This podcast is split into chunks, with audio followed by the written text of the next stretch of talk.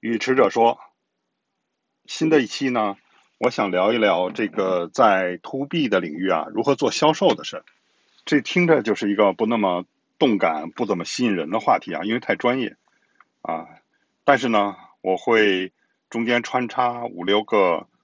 呃历史上的小故事吧，而且是很少有人知道的事情，来增加一点它的趣味性。我觉得那些故事啊。啊，还是值得听一听的，还是很有意思的。那为什么会想到这个话题呢？实际上是前一阵啊，前一阵大火的 Clubhouse，这个朋友们都知道了。Clubhouse 开房间以后，大家就会就一个主题去聊天。那曾经有一个房间呢，它是由 VC 来请来了两位呃做 SaaS，就是做企业服务投资方面啊有一定经验的这个创业者来做分享。那实际上，Clubhouse 的这个特点就是自由嘛，就是信息的交流很自由。那当到了午夜的时候呢，呃，无论是主持会议的 VC 啊，还是那两家呃创业公司的人啊，他们都下线都离开了。但是呢，几百号这个在房间里在听的人呢，他们还意犹未尽，哎，就后来就变成了是呃。主动的申请麦克风，主动的去分享自己的呃故事，或者是提出自己的问题。那我在里面呢也解答了一些问题，帮朋友们解答了一些问题。那事后我就觉得呢，呃，有些东西讲出来的东西呢，实际上还是有一些通用的价值的。我相信对于啊 VC 也好，对于这个呃年轻人，因为很多年轻人现在，如果您再想做创业。做创业公司的话呢，很难再在 to C 的领域去做了，对吧？因为 to C 的这个赛道已经基本上能想到的事情都做了，都已经到天花板了，那都会考虑做 to B 行业。但是 to B 的各个行业呢，其实它所面临的这个呃水啊，其实是很深的。那再有一个呢，就是为什么 VC 们突然的就热衷？关注聚焦在这个 to B 这个领域的赛道呢，实际上呢，呃，一方面是因为这个呃 to C 他们之前做的很成功的 to C 领域呢都已经做完了，对吧？呃，该赶的风口都赶完了，他们会判断说 to B 是下一个风口。再一个就是因为去年的疫情，这个疫情啊改变我们的生活，改变我们的工作，一下子就把很多事情啊都变成是一个线上了，对吧？我们要在线办公，我们要在线会议。居家办公，对吧？包括很多各行业的企业，突然呢就需要加快它的这种数字化转型，去把很多业务流程往线上转，啊，这一下子就让企业服务这个领域啊变得很热。就是呃，我想在线教育啊，啊，当然这是一个行业了，还有其他行业，包括很多做工具的、做 SaaS 服务的，也就是说，我来做一个托管平台，你一个传统企业，你来不及。大投资去做自己的这个数据化的平台时候，那你就把这个呃业务呃放在我这个托管平台上嘛，对吧？就是这个一下子就成为风口了，所以大家都很关注。那我们会看到说呢，很多知名的明星的这种 VC 这种啊风险投资公司啊，他们曾经在 To C 方面投资，一看他的投资历史非常漂亮啊，但是呢。当他们去面对这个 to B 领域的时候呢，其实依然还是外行，对吧？因为他们毫无经验，那怎么办呢？他们首先想到的就是说，我去请呃一些培训，去找一些培训课程，或者说呢，去请某些行业里的那个有优势公司里面的高管或者是专家去来给他们讲课。但这里其实有一个巨大的陷阱，就是你投资公司，你要投的是那些。初创小公司的，就是那些增长率、增长潜力大的公司，对不对？那一个行业里，它已经是最有优势的公司，也有不错的呃利润率。其实它的增长率是稳定的，它并不会有一个很大的增长率。而且呢，因为它的这种，它是这个行业的利益相关者，它实际上面临的是这种创新者的窘境，它反而是讲不出正确的东西来。你去听他的课。那实际上你这个 VC 就被误导了，对吧？不会有好的结果。所以呢，我呢今天就是，呃，看到了过去这个种种，也通过那个 Clubhouse 的那个跟大家的交流的反馈啊，我呃，就是把我认为重要的几点讲出来，因为这个东西它不是一个很像培训课程一样很系统的去讲怎么样，而是我就是觉得突出的比较重要的，我会讲三点，而实际上这三点我主要是讲这个销售，就是 to B 领域里的初创公司、创业小公司如何做销售，为什么？讲销售呢，实际上啊，VC 们首先关注的就是产品啦、行业啦这些，对吧？但是的话呢，To B 和 To C 有一个很大的不同，就是 To C 这个互联网的这个领域里面，其实呢，不管你做什么样的创新的业务，它打法很多是可以互相参考的，就是呃，流量经营、流量运营，去做黑客增长，去呃，通过补贴烧钱。去催生，先把客户做大，对吧？都是这样一个策略。但是 to B 不一样，因为它每个行业不同，他们的首先是基于他们的这个技术的底层不同不同，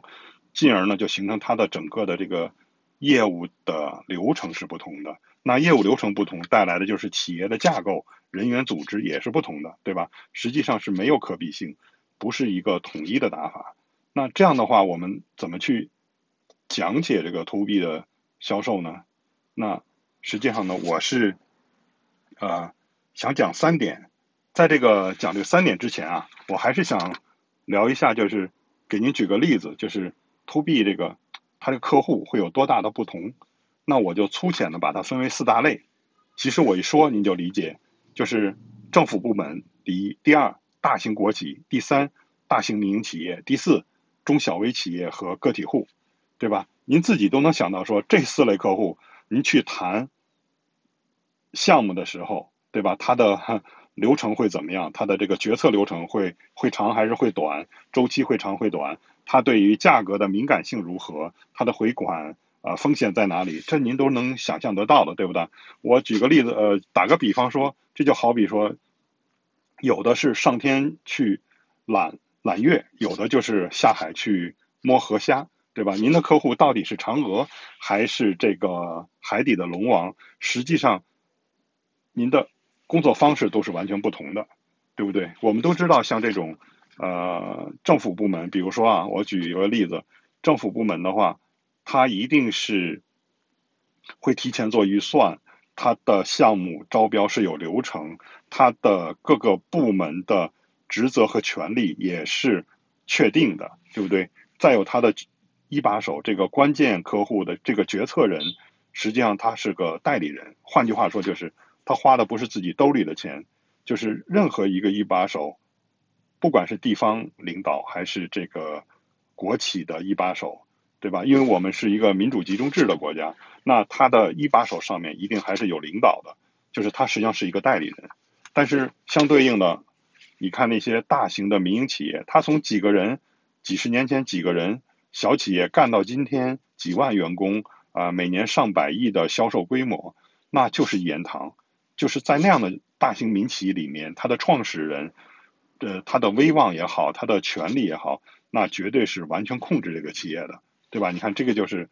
你要在销售当中，在考虑决策链的时候，实际上它是完全不同的。哎，就是大概是这样一个例子。那好了，我们开始讲这个销售。这个销售啊，讲三块：第一，战略；第二，团队激励；第三，销售管理。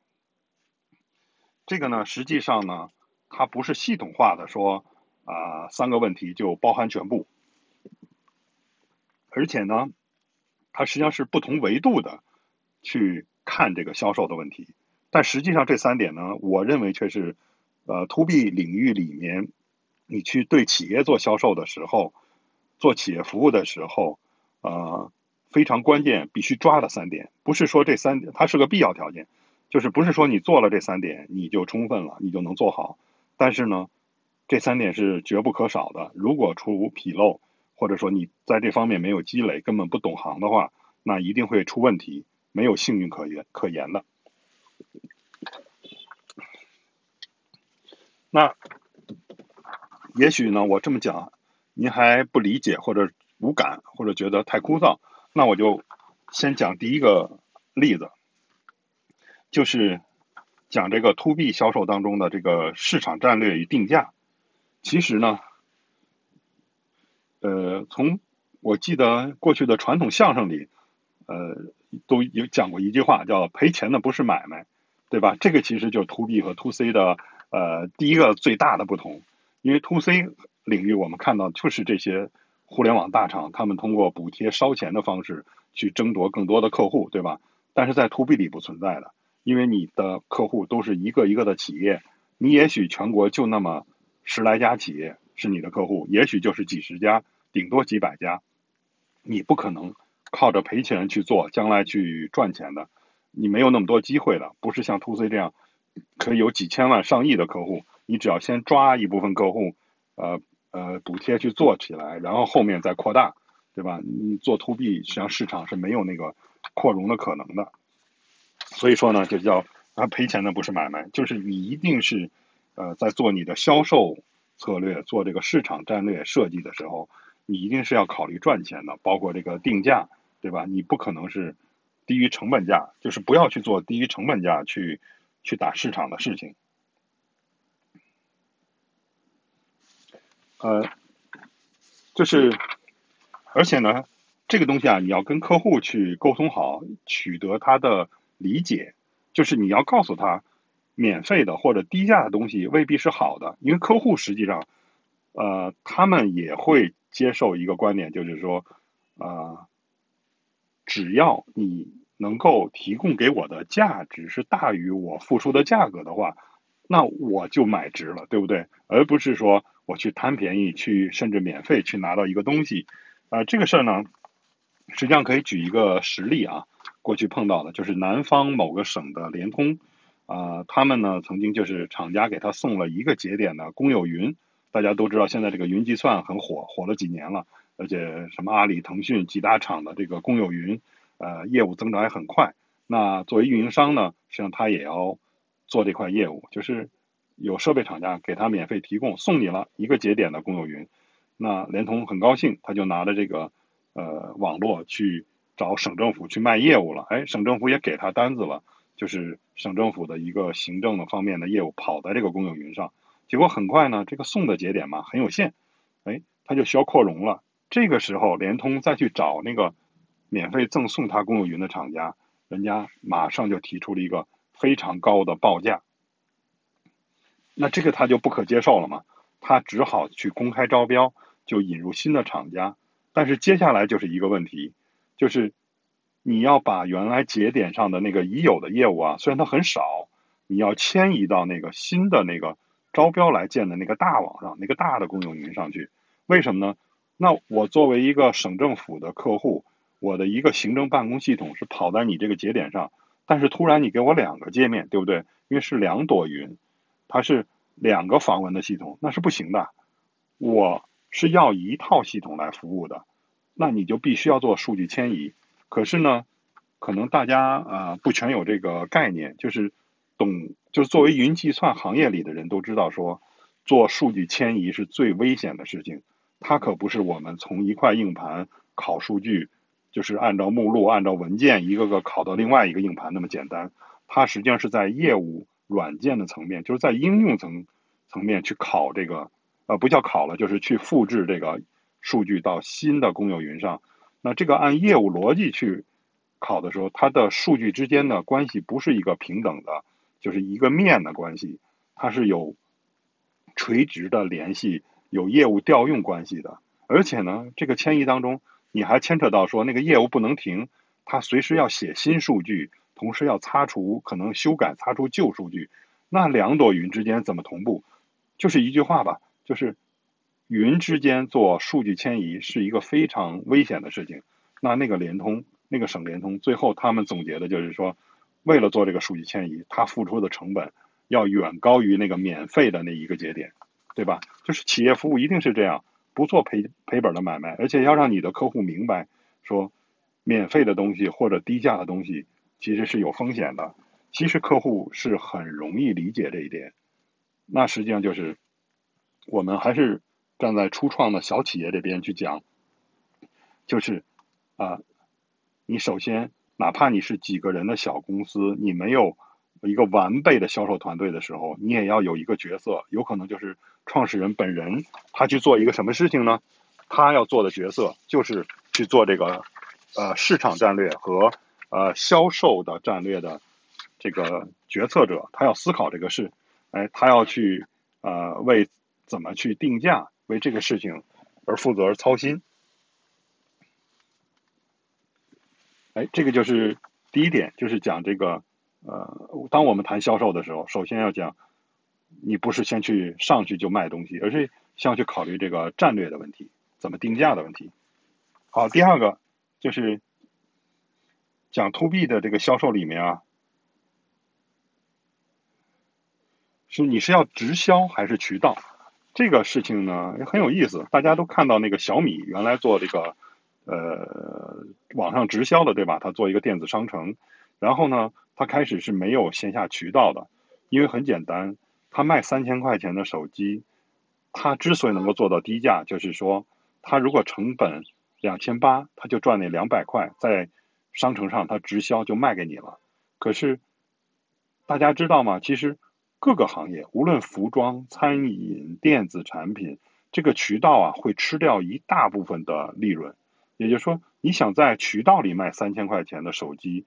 那你这个成本或者你出货给这个渠道的价格一定是两千块钱左右的，就是你要留一千块钱这个渠道，并不是说这个渠这个一千块钱卖一台就都被这同一家代理商他全赚了，也不是，因为这里面有市场宣传、有分销、有分呃，比如说按省的分销商、按地市的代理商、几级代理商去分食这个利润，就是。这台手机从它的武武汉的工厂里头制造出来，送到全国的各个省的一个小店里去，这个渠道其实是很长的，是避免不了的。那么小米它是一个做 to C 的了，那实际上呢，就是在 to C 这边考虑渠道的时候，它是要解决的是这个价格一致性的问题，如何平衡利润、呃成本这些事情，它还要解决就是这个产品的扩展的问题。那作为 to B 这边呢，渠道要复杂的多。除了要，就是 to C 这边要考虑的这这几个因素都要考虑之外呢，to B 它其实还要，因为它的客户的复杂性，它还要考虑更多的事情。那么，我就举四个例子吧。呃，第一类渠道必须要渠道的，就是某些特定的行业里啊，这个因为它产品的或者解决方案的特殊性呢。就是它的这种叫做资源型的渠道是必不可少的，这个不好做过多解释，只能这么讲，就是没有这个渠道，您连客户都见不到，客户招标你也入不了围，就是你都没有资格去应标，这个就是一种资源型的渠道，就是某些这种呃大的行业吧，我们也不举例啊。第二个，第二个是什么样呢？就是。因为这个产品的复杂性呢，它必须每单去做定制。那么，作为一个初创小公司来讲呢，您就那么几个人、几条枪，对吧？您如果一个项目接一个项目这样去接，然后每个项目都投入一个大量的人力去针对这个这个单一的特定的客户，你去做定制的修改你这个产品的话。那这个付出的力量太大了。如果是投资公司的话，那我相信投资公司都明白是不会投这样的公司的，因为它的增长率高不了，就是它的边际成本下不来，对吧？因为无论 to C to B，大家都希望说的是这个产品能够具有呃一致性和复制性，对吧？就是我卖了一个东西出去，呃，开始的成本很高，那我但是我随着卖了十件、二十件出去的时候，它的成本就被平摊了。但是如果你每个都做定制的话，那相当于你每一块的这个成本都没有都没有能够省掉。那应该采取什么样的做法呢？就是我卖的是一个平台或者一个中间件，然后我有第三方的人，哎，支出一点小的费用，由他们去做这个定制和交付。其实呢，这个在传统的这个 to B 的领域里啊，大公司也是这样做的。就是我们拿世界上大家知道排名第一的软件公司是微软了。那第二、第三就是 Oracle 和 SAP 这两家做数据库的大公司。那实际上他们成已经成型的一种服务模式，就是他们卖出的数据库产品是 CRM 也好，ERP 也好，对吧？它是一个标准件，然后呢是由这个专门的第三方的个人的顾问或者一个小型公司的这种顾问团体来帮他去针对不同行业的客户、不同的业务场景，他们再去做定制开发，去做一些调整、调参数。当然不是这么简单，更多的是。要做开发，要做定制，要怎么组合这些模块，要做这个事情，他也是要通过这个方式来把这个业务外包出去的。所以这个其实是传统的 to B 大公司很常见。那么对于一个初创小企业来讲，你更是要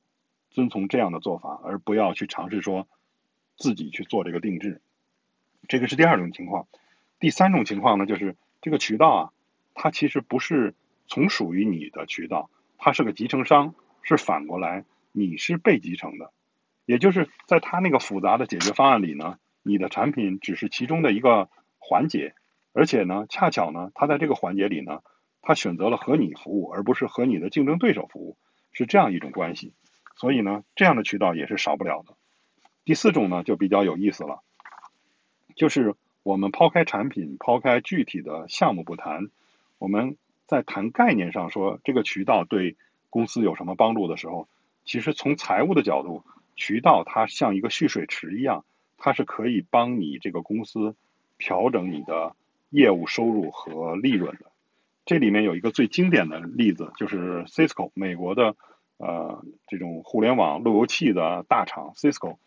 他的前任 CEO 钱伯斯吧，他做了二十多年 CEO，他之所以能把位子坐得那么稳。就是在二十年的时间里，互联网经历了两次的泡沫破裂，无数的厂家在泡沫破裂的时候啊，在高峰的时候，股票可以涨到很多，但是在泡沫破灭的时候，这些公司就消失了，就彻底破产了。可是呢，在钱伯斯治理下的这个 Cisco，它的因为它是上市公司，它的每季度财报，它的利润率都是能够维持在一个呃。数定一个固定的数字上下不太多的，它为什么能做成这样？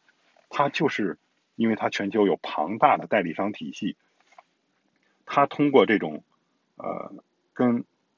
不不管这个市场是一个市场的呃最高涨的时期，还是一个泡沫破裂时期，它通过跟这种代理商的互动关系啊，它能够保证在回款的时候这种收入。和利润都能保持一个稳定，也就是在市场最高涨的时候，它实际上是把钱留在了呃代理商体系里；而在这个市场泡沫破裂的时候，整个互联网企业纷纷倒闭的时候，呃，这种对路由器的采购已经极大的减小的时候，哎，他让这个代理商再把这部分的利润吐出来，这你看就是一个这样的操作来。就是让渠道来帮助这个公司啊，来做一个收入和利润的调节。那么对一个初创小公司有什么好处呢？它的好处就在于小公司太弱小，您不能靠着说呃三年不开张，开张吃三年，对吧？你一定要让公司运转起来，不断的有活钱现钱进来才行。这个时候渠道也是能够起到一个帮助作用。哎，这个就是呃。我们在谈这个第二点啊，就是谈 to B 销售的第二点，因为第一点我们谈它的战略，呃和定价，对吧？第二点就是想谈它的这个呃叫做团队销售团队的建立以及 KPI。那么实际上，呃，我们讲销售团队的建立呢，绝不是说你招五个人还是十个人怎么样建团队的事。呃，实际上，当我们谈呃这个销售团队的建立的时候，重点。就是渠道的建立，跟这个东西也没有一定之规，一定是根据你所在的行业，你所能够拓展业务的地域和这个产品的呃市场规模来建立这个相应的渠道体系，是需要有分销商到代理商，还是呃更直接一些、更快捷一些直接的代理商？这样是按行业分代理商，还是按地域分代理商？这个都是更专业的问题了，但是实际上呢，我今天提这个概念，就是让大家想到这点，想到里面可能存在的好玩的事情，就是这样。所以呢，呃，这一块呢就讲到这儿。然后呢，接下来聊呢就是呃销售这边的这个 KPI 怎么定，这个东西太有意思了。实际上在 Clubhouse 里面，呃后来大家争的最多的就是这个 KPI 怎么定这个事儿，因为啊，关于销售怎么做激励，怎么定 KPI，这个都有很多培训老师去讲课程的。但实际上，我觉得呢，对于初创的小企业来说，对于 VC 来说，这部分知识啊，那些培训课程讲的都没有用，因为它不是死的，它会在实际当中有面临不同的环境，是 case by case，咱们就一事一议，要这样去看的，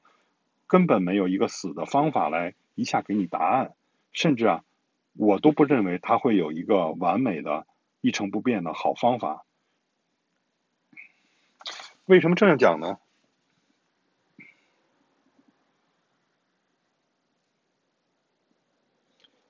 就是啊，KPI 这个制定啊，其实很难的。我先讲一个历史的小故事。今年是二零二一年，发生在啊二十六年前，一九九五年。呃，当时呢，中国实际上大家现在觉得网络无处不在，但是您知道中国的互联网是什么时候开始有的吗？就是中科院很早就有一个小规模的网络，自己人用，不对社会的。那实际上中国的公共的面向大众的互联网是在一九九五年由邮电部来统筹，来开始谈判，来建这个网络。就是一九九五年建了全国的八个，按照电信网的一级骨干节点是八个节点，先建了那个八个节点的网络。当时 Cisco 就碰到这样一个情况，因为我们今天谈 KPI 的制定嘛。很有意思就是，那个时候的外企啊，不光是 Cisco、IBM、惠普啦这些，就是他们都刚刚进中国。那个时候的西方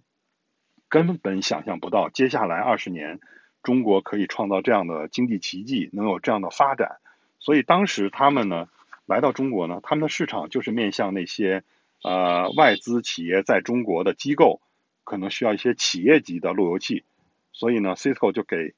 KPI 制定呢就很低。那当这个我们的邮电部、我们的电信行业要建这个互联网的时候，我们可是九百六十万平方公里，我们要建一张啊世界上数一数二大的网络。虽然只是第一期不会那样大，但是它的规模已经超过 Cisco 想象的几十倍了。我记得当时这个 Cisco 中国的呃第一位销售吧，是一个女孩子，瘦瘦高高的，她是从。呃，中科院辞职出来加入 Cisco 的一位姓黄的小姐姐，呃，他呢是呃作为销售来和运营商谈判的，就是来和我来谈判的。那实际上呢，我们最终项目达成的这个合同额呀，是他 KPI 的几十倍。那您算算看啊，就是。通常的惯例是你百分之百完成任务，你就百分之百拿奖金。也就是说，您的奖金如果是十万块钱，你就拿到十万了。但是如果您超额到百分之百以上，一百百分之一百五以内呢？怎么拿呢？那部分是要乘二的，也就是那超过的百分之五十乘二以后也是一，那就是您又拿到十万十万块，对吧？那超过百分之一百五以上的呢，是乘四的。它超过百分之。三千多、四千多，那些乘四的话，也就是说他拿了一百多个十万，对不对？如果按那个算数算 KPI 的话，按数字去算的话，也就是说他本来的奖金是十万块，因为他超额了三十倍、四十倍，那那部分是乘四的，也就是一百多，一百多的个十万是多少？就是一千多万。那实际上怎么可能啊？啊，当时。发生的事情，这个也是一个历史上的小意识了，那就是他的老板一个香港人去跟他重新谈，就是我们重新啊来定奖金，对吧？当然给他补偿一些海外的培训啊、旅游啊什么之类其他的条件。那你想想看，我们作为一个初创小企业，这个 KPI 怎么定呢？是不是？你如果你根本没有办法去量化这个这个销售的数字，哎。你如果去去这样定的话，那你是开不起这个奖金的。你可能就要赔偿，就破产了，对吧？这个公司就开不下去了。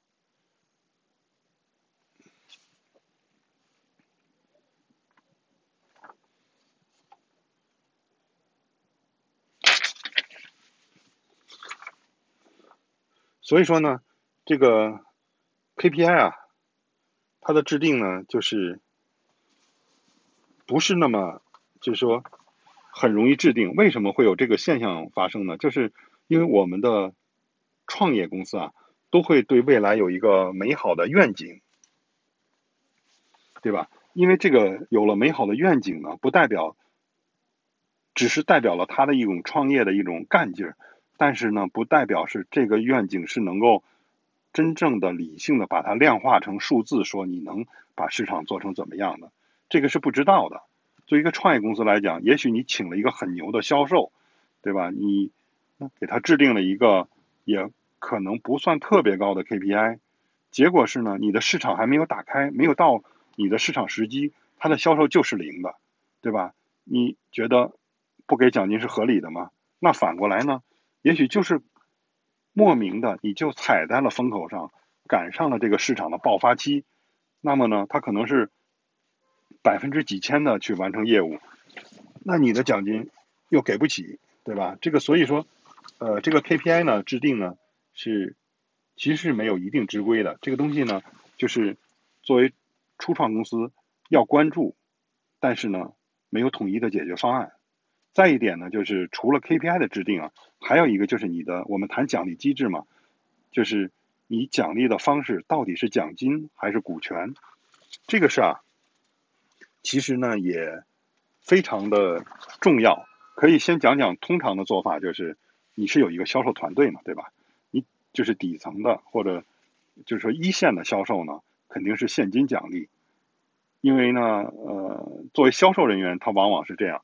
他更多的关系是在客户层面，就是他卖谁的东西也是卖，所以说对于他们来讲，最好的激励就是现金的激励。呃，他加入你的这个创业公司呢，呃，怎么讲呢？就是他的这种跳槽的灵活性啊，还是比较高的。就是你未必能够用股权去留住他，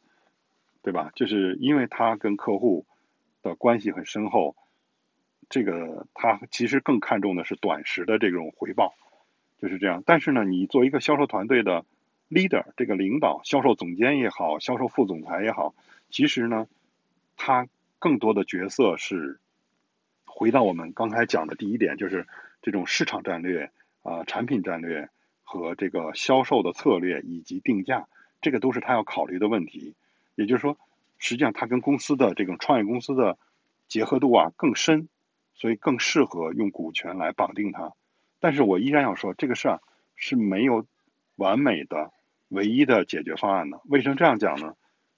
我就可以讲一个很有趣的故事，一个例子，就是在某个突然爆发的行业里啊，这个创始人是给了销售总监呢，是给了股份的，但是这个销售总监依然连奖金带任何股票，他一分钱不要就离开了。为什么呢？他自己创新创立了一家公司做这个行业的业务，也就是说呢，立马导致这家创业公司一半的客户没了，一半的销售收入没了。那为什么股票留不住他呢？因为这个销售总监他发现这是个风口，这个行业的增长的潜力特别的大，他自己创办一家公司，他可以立刻就做出来比原来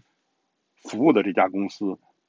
要业务更大的公司，就是它的回报更高。也就是说，你原来这家公司，你哪怕把整个的公司都送给他，他都不要的，他都会离开的，对吧？你作为创始人，你怎么可能？你顶多给他三分之一的股份，你怎么可能说把整个公司送给他嘛？可是，就算你整个送给他，他都不要，因为他会觉得我自己当一把手，我单干，因为赶上这个行业的爆发期，我可以干的比你还大，我干嘛去？留恋你的那点奖金和你那三分之一的股份呢？所以这个例子就已经表明了说，它并不是一个完全的特例。因为创业公司特点就是增长的潜力大，它随时会有这种诱惑。这种诱惑同时对于这个呃公司来讲呢，也是可能形成一种伤害。那实际上呢，还有一个呃不太好的例子呢，也不便多讲，就是近期呢，可能新闻没有没有报太多，就是有一个互联网公司叫做美篇，它实际上就是中国的 Instagram 嘛，就是这种通过以图形为主配文字的，去个人可以在呃写文章的这种，呃，然后展示在微信的朋友圈啊，作为公众号文章啊，这样做展示的。那实际上这个公司呢，我还比较了解。二零一六年它创立不久呢，我就关注到，因为它的创始人是我的一位前同事，而且当时呢，他刚创始的时候我就很看好，我把这家公司就推荐给。啊，另外一位大佬，就是公司的大佬，他通过他的前秘书呢，在外面就是私下做投资嘛，我就投推荐给那家投资公司，我就是讲这家公司你要投，它一定是前途无量的。结果当时呢，他们没有投，转过年来，结果人家这个真格基金投了每篇，哎，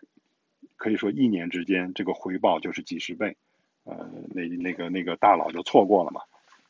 那实际上最近的新闻是。呃，发展到今天的美篇呢，它前后的两任销售的高管、销售总监和副总裁都离职以后和公司打起了官司。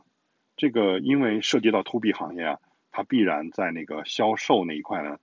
呃就很复杂，因为是企业客客户嘛，它因为涉及到有这个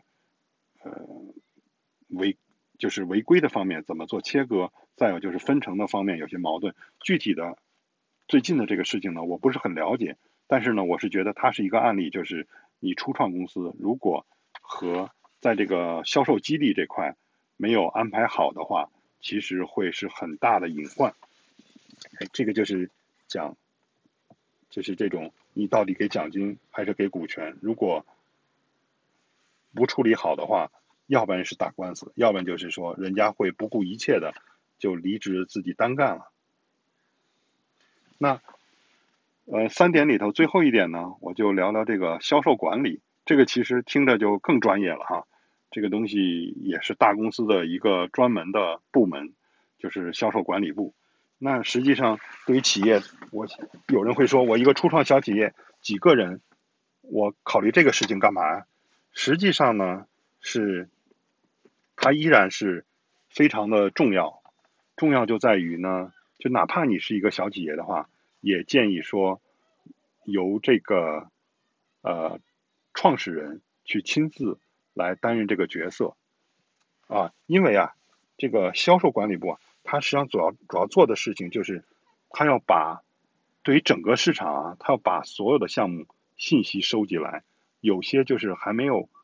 成为项目的，但它我们管它叫机会点，就是潜在的项目。有些呢是已经开始跟客户接触，要开始前期的交流，以至于期待什么时候招标，或者在招标当中如何去应标啊，这些事情都要做一张表。这张表不是平铺直叙的，就是这种所有的信息都是一个在一个平面的，它实际上是可以有很多层次、很多维度的去分析这些数字，因为处于项目不同的阶段呢，他们所关注的这个重点啊是不一样的。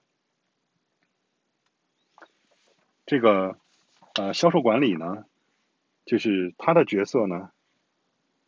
就是能够保证你公司啊，就叫做东方不亮西边亮。你其实还是刚刚讲过那个 Cisco 的例子啊，那个例子里你就看到说，这个呃，就是我们谈 Cisco，它之所以有能力去调节收入和利润，就是它首先有了一个强大的这个呃代理商的体系。对吧？那实际上这些代理商呢，就是无论是按地域、按国家、按行业，他们都是手里面呃有着大量的项目。这些所有的项目都是在 Cisco 的销售管理的这张大表里面的。就是呢，他会能够预知不同时间段、不同地域的项目的进展，会能够能够让公司呢持续的产生现金流、产生收入。这个实际上对于这个。初创的小公司里啊，也是非常重要的，因为您真的是不能够说一个创业公司开张吃三年，然后三年一开张，这样实际上是没有办法持续的增长的，对吧？那 VC 实际上也不会投这样的公司，因为 VC 看的就是增长。所以说呢，这个呃销售管理这块对于公司来讲呢，同样也是很重要。那还有一个事呢，也是要归到销售管理来做，就是这个商务谈判、商务条款以及呃价格折扣这块。实际上呢，之前咱们也聊过，就是没有赔钱的买卖，对不对？这个 to C 您可以烧钱，to B 这块做买卖一定是要赚钱的，只是赚多赚少的事情。那商务条款实际上是做一个复杂的项目的时候。你想赚钱，就不是简单的一个价钱折扣的事情。实际上，商务条款呢，它涉及这个一个很漫长的交付过程，如何回款的事情，这样就变成商务条款本身就是一个盈利点。如果讲这些太枯燥呢，我再讲一个呃历史上的小故事，就是啊，在这个呃说起来都是二零。二零一二年的菲律宾，啊，这个事情呢发生在华为，那个是我谈出来的一个华为的海外的最佳的付款条件，也就是百分之五十的预付款，百分之五十的到货款，也就是货到了，我百分之百的钱就拿到了。呃，这个传统上来讲呢，实际上就是，呃，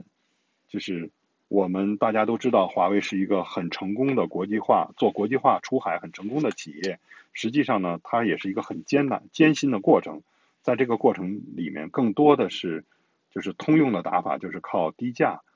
呃，去赢得新的项目，就是进入一个新的市场，完全人家不认识你，你只能靠低价格去赢得这些项目，就是这样一个历史。那么实际上整个团队呢？在各个国家呢，他们也很熟悉了这种打法，也都是这样操作的。呃，但是呢，在二零一二年的时候呢，因为我人在菲律宾，当时呢，我是有一个项目，大概是这样，就是一千七百万美金的合同额，其中里面是一千四百万是软件，然后另外三百万是软件的安装服务。好了，那么我谈下的条件就是。因为通常啊，通常他们的条款都是预付款是百分之十，就是意思一下，给你一个百分之十分之一的钱，能够让你去做一些前期的准备去发货，其他的我都是到货款，啊，什么出验中验去付钱，这个是一个合理的一个条款，对吧？因为客户也不能说我什么都没见着，我就把钱都都付出去了，这也也是不可能的。那我当时谈的一个条款就是百分之五十的预付，也就是说。签完合同十天之内，他这一千四百万的软件就已经给了我七百万，然后我把一张光盘快递到菲律宾港口那边做进口的报关，这个事情做完，他就又要给我七百万，也就是一千四百万的这个软件，这张光盘还没有到他的办公室，或者说是刚刚清完关到他的办公室，我就拿到这个钱了，连这张光盘里头。存的什么东西他都还没看到呢，那我已经拿到一千七百万合同里的一千四百万了，那之后三百万的安装服务呢？其实我就没有再去，就是说压迫客户了嘛，就是说那我们就是呃六个月安装做初验，呃十二个月安装结束做中验，去拿到最后的百分之十，就大概这样一个付款条件，这个实际上是呃相当好。而且是最好的，为什么这样讲呢？因为实际上这里面有一个呃，就是商务上的小常识啊，就是你的预付款，就是客户甲方把钱给你预付款的时候，你要开履约保函的。那当时的话呢，因为公司里已经习惯了开这种百分之十、百分之十五的履约保函，他们从来没有见过说要按合同额的百分之五十开履约保函。当然了，绝不是说。我这七百万美金的预付款呢，我要花七百万去开这张保函，不是这样，是我给银行一个千分之一的或者百分之一的手续费，也就是几万美金，银行就给我出这个保价七百万的这个函给给到甲方，也就是万一我履约，银行会赔这七百万，然后银行再跟我打官司，是这样一个东西。也就是说呢，我们的开保函的。费用成本一定是很低的，就是几万块美金的事儿。但即便这样，因为公司大了嘛，就是财务里面也分了很多部门，开保函那个部门他只开保函，对他来说，他就认为百分之五十的比例高到了他们认为成本太高了。实际上，我手里到账七百万，我去开七万块钱的保函，这能算成本吗？对不对？我早半年拿到了七百万，和我晚半年拿到七百万，我这个利息都不止七万块钱，对吧？所以说呢，这个就是一个大的官僚机构，这种就是部门之间只对自己的这个 责任负责嘛，没有看公司整体的利益嘛。所以呢，这个事呢，就最后又闹到说要让我们的 CFO，也就是大家都知道的孟晚舟女士，需要她去批准。当然了，这个事情呢。结果呢不是那么好，就是我谈成了这样的条件，是华为啊海外最好的商务付款条件、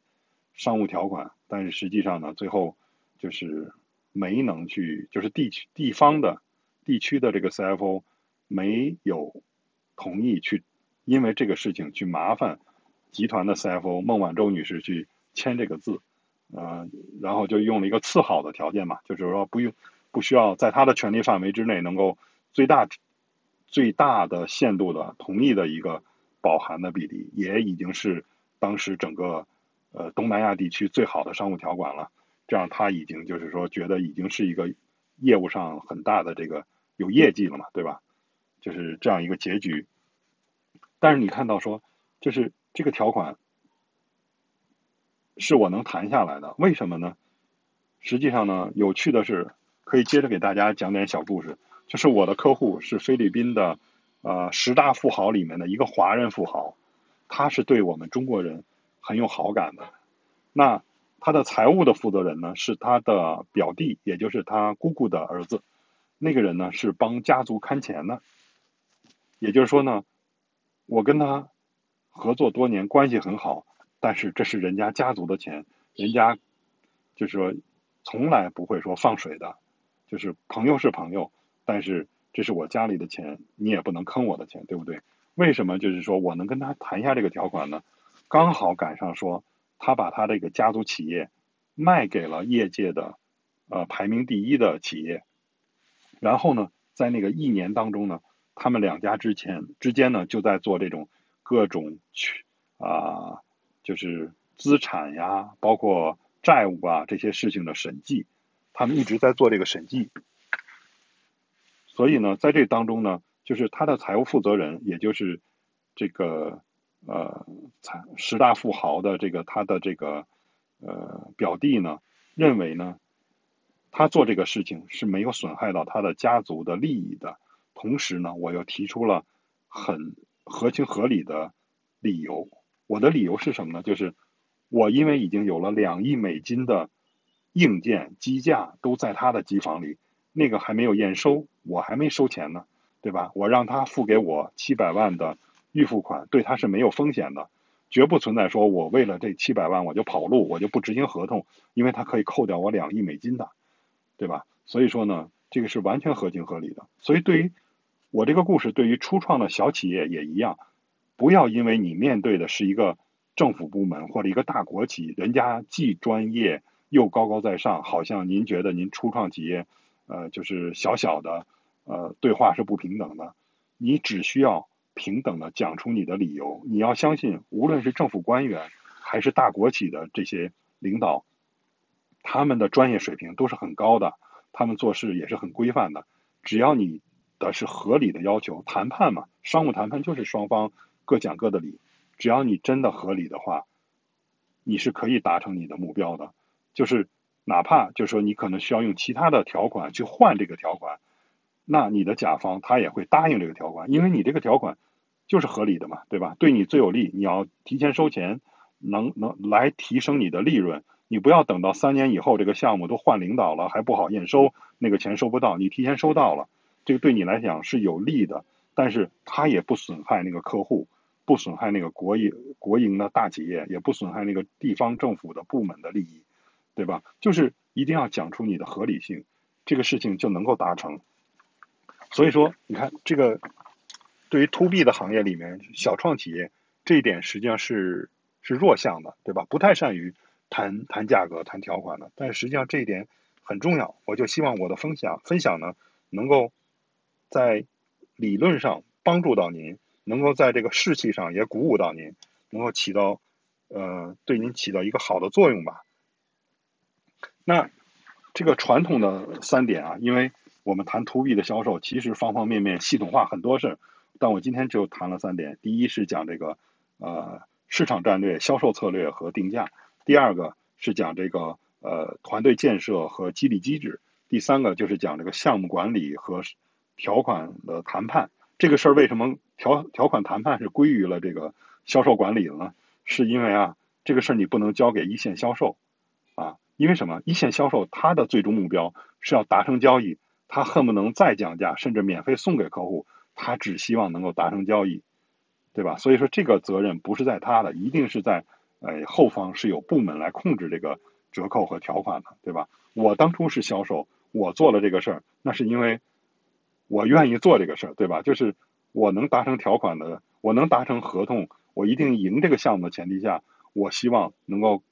帮公司赚更多的钱，对吧？这是我的业绩，我的荣是荣誉。我职业上的话，我能做到这点，别人做不到，对吧？这但这个东西不是我一个一线销售必须的。那如果为了赢得项目，如果项目有风险，我的一定是愿意降价的，而控制价格的一定是在销售管理部这边，在这个销售的 leader 或者在创始人这边。所以这一点对于创业公司一定也是很重要的。那除了这三点之外，因为疫情的出现啊。我发现啊，又有一些新问题，这个东西也是 to B 的小的创业企业或者 VC 们需要去学习的。就是过去我们有句笑话常说，啊，革命不是请客吃饭，对不对？实际上现在呢，销售也不再是请客吃饭了。呃，因为疫情，你想请，你想见面，大家都在家办公了，也没人愿意见你了，对吧？是有风险的，戴着口罩也未必愿意见面。那这个时候呢，你怎么把持续的让客户的头脑中经常想到你，能够把你的新的产品信息送到客户的眼前去？这个其实呢，就是也变成从过去的你要日常去拜访客户，去组织技术交流，就变成了说你要把它变成一个线上的宣传了，有各种方式，公众号也好，行业的这种。呃，公众号、行业的媒体、一些行业的线上会议，甚至就是包括这些呃，组织个这种视频的讲座啊，这些就是各种新的方式都产生了。这个实际上是需要，无论是 VC，无论是初创小企业，还无论是现在既有的传统的各个行业的这种面向企业服务的这些销售，其实都要去研究、去关注、去学习的地方。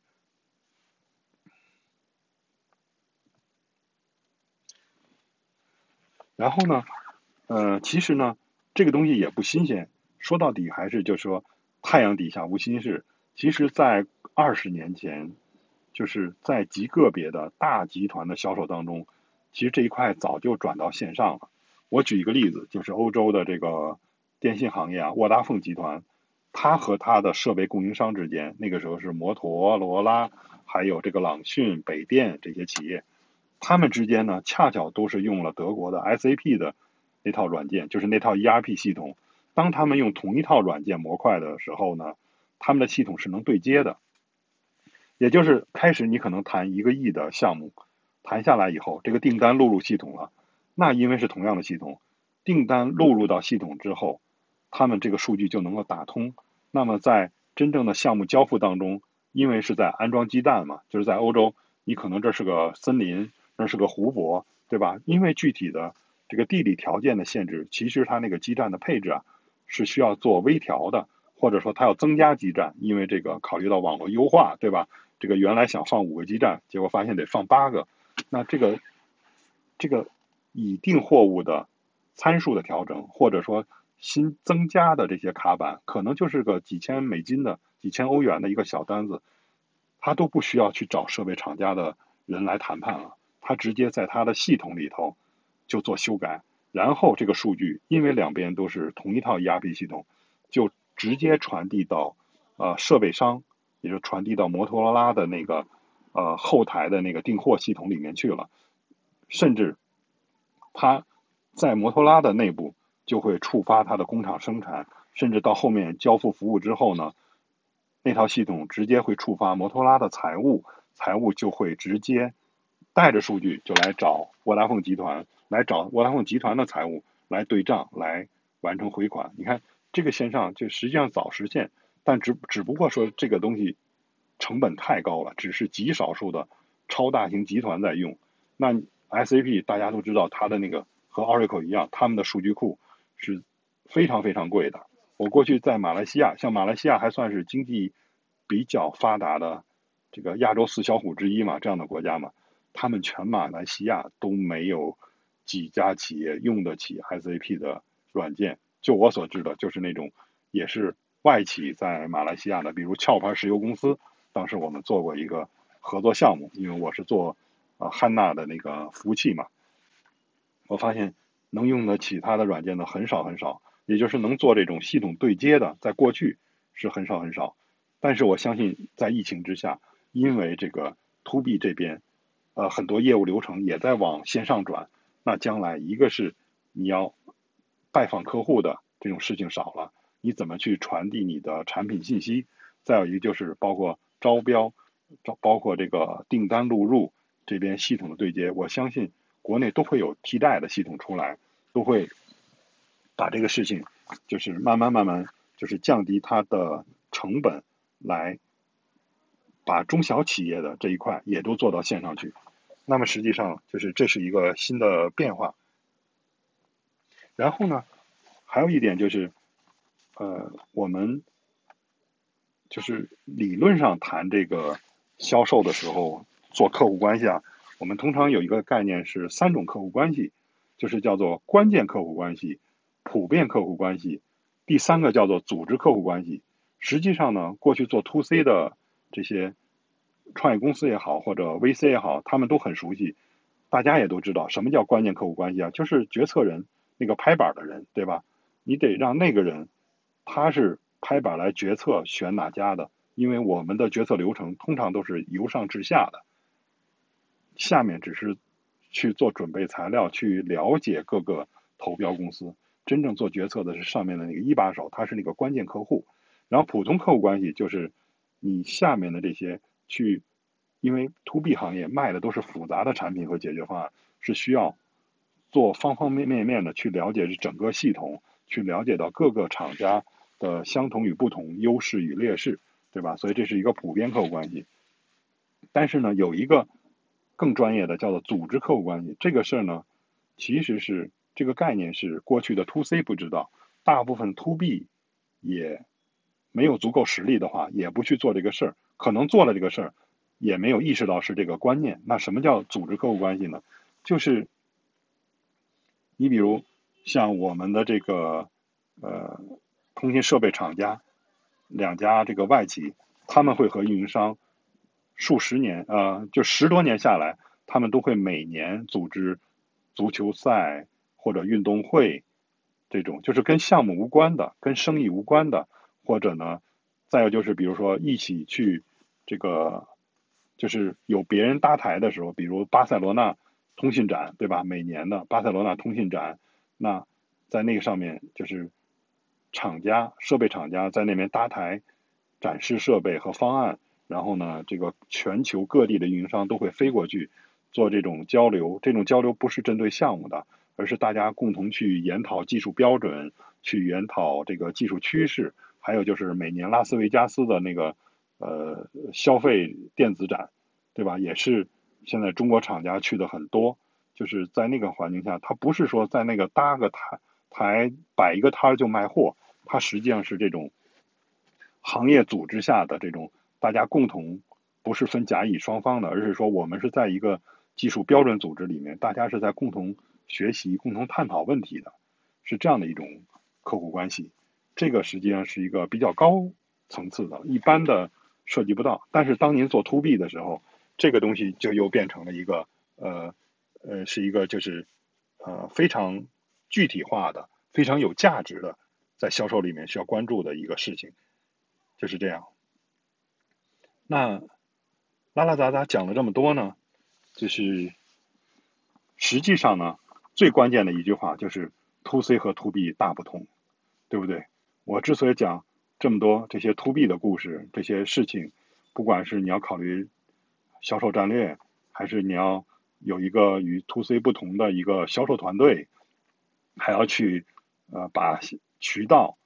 考虑到渠道的复杂性，对吧？去做这些事情，最后还要谈条款，而不是直接就烧钱，这种这种都是代表了 to B 和 to C 的大不同。那我最后呢，就用一个呃，就是打个小比方，来就是比较通俗化的去讲这种 to C 和 to B 的不同。就是 to C 啊，我们就像是一个流行歌曲，因为流行的歌总在变化，to C 的这个风口也在不停的变化。今天是电商，明天是社区营，对吧？社区代购什么之类的这些，而 to B 是什么呢？to B 更像是音乐剧，那因为 to B 的行业各不相同，深浅不同。您的客户有的是天上的嫦娥，有的是呃海里的龙王和虾兵蟹将，对不对？就是 to B 行业呢，它更像是音乐剧里的，既有像日本宝冢的那种轻音乐剧，对吧？歌舞片，也有美国百老汇的那种几十年经典的猫那个音乐剧，还有这个。近期最火的汉密尔顿这种用 rap 风格来表现历史故事的这种音乐剧，对吧？当然也有那种非常正统的穿着西装，呃，打着这个领领，就是穿着黑白 T 的那种，那种就是呃中世纪的故事，那种欧洲的那种非常正式的那种歌剧，什么这个塞维亚理发师啊，这种就是 to B 行业就是这样。我们用音乐来比喻的话。那是流行歌曲，而这边 To B 是非常丰富、非常复杂的音乐剧，而且呢，里面有很多好玩的事情，好好玩的知识，啊，很多很专业的事情。那这就像是说，一下子你的课程对于 VC 也讲来讲，对于这个初创的小企业来讲，您需要完成的课程可就多了，就不是唱一首流行歌的事儿，而是要针对不同层次的音乐剧。您都要考过关，都要去呃具备这个水准。那最后我就想问一句：当您从从 to C 转向 to B 的时候，面对这些考试，您还能拿到 A 吗？